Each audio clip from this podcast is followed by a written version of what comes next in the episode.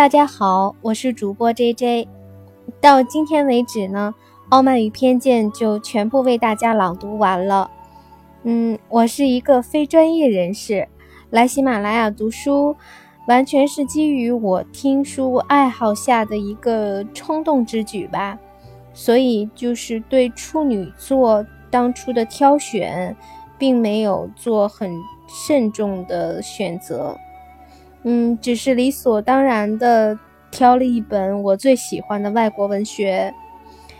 啊，没想到读起来才发现，由于人物众多，所以对我这个初学者来说呢，难度相当的大。期间呢，又由于我个人的原因，呃，生病住院，嗯，病房的环境特别嘈杂，嗯，为了能保持。为了能保证及时给大家的更新呢，呃，我在医院里到处找僻静的地方，嗯，曾经在病房，然后趁病友外出的时候给大家更新了一集，然后在医院的小花园里借助路灯给大家更新了一集，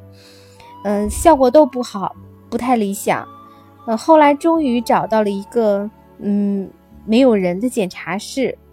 更新了好几集，呃，差点被锁在里面，过程还是挺有趣的，嗯，非常高兴能有那么多听众喜欢支持我，嗯，下一部书呢，我本来想选择我，嗯，另外喜欢的一本外国文学是 Stephen Meyer 的宿主，但是由于在嗯，电子书上没有找到这部作品。呃，如果要是用纸质版的书给大家读呢，呃，翻书的就是声音，可能我还没有，嗯，目前还没有办法处理掉。所以呢，呃，最后还是决定读简·奥斯汀的另外一部作品，叫《艾玛》，希望大家继续捧场，谢谢。